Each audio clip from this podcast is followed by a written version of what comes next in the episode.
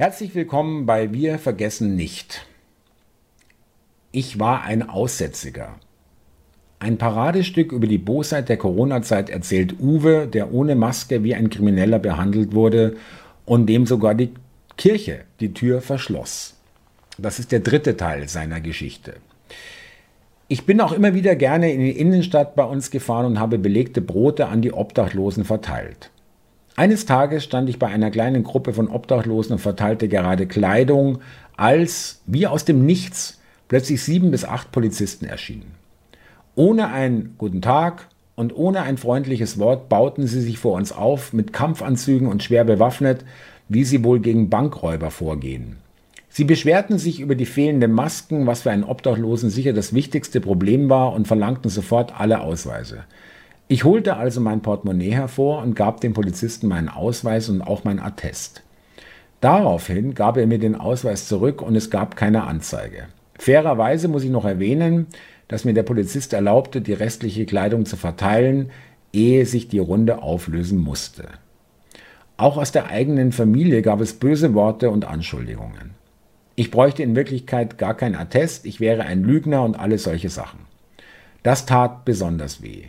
Wie kann ein Mensch einen anderen beurteilen oder das, was jemand kann und was nicht? Wie viel Suggestion steckt hinter solchen Dingen wirklich?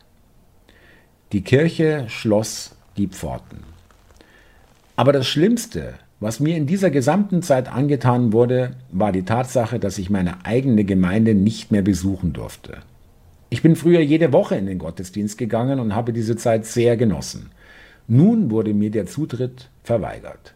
Nicht, weil es da ein neues Gesetz gab, nein, sondern weil der Vorstand der Gemeinde es so wollte. Es galt daher, ohne Maske kein Zutritt zum Hause Gottes. Ich machte sie darauf aufmerksam, dass der Gesetzgeber es erlaubt, wenn man ein gültiges Attest hat, das interessierte jedoch niemanden. Ich wurde also aus dem normalen Glaubensleben einfach ausgeschlossen. Jeder soziale Kontakt wurde mir verweigert. Mein Leben wurde traurig und einsam kein Verein mehr, keine Gemeinde und auch sonst keinen persönlichen Kontakt zu anderen Menschen. Die Tatsache, dass ich diese Zeit überlebt habe, verdanke ich allein meinem Glauben an Gott und der Gewissheit, dass er mich niemals alleine lassen wird. Der Hass nahm freien Lauf. Was Corona wirklich getan hat, die Zeit zeigte den wahren Charakter. Es offenbarten sich die Summe aller Bosheit und des Zorns der Menschen, die auf alles und jeden neidisch sind und diese Zeit dafür genutzt haben, ihren Hass freien Lauf zu lassen.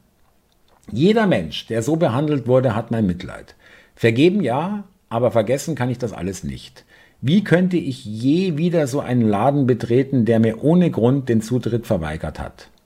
Zugang zu Lebensmitteln, zu Ärzten, zu medizinischer Hilfe und soziale Kontakte. Das sind alles Grundbedürfnisse. Das darf keinem Menschen genommen werden.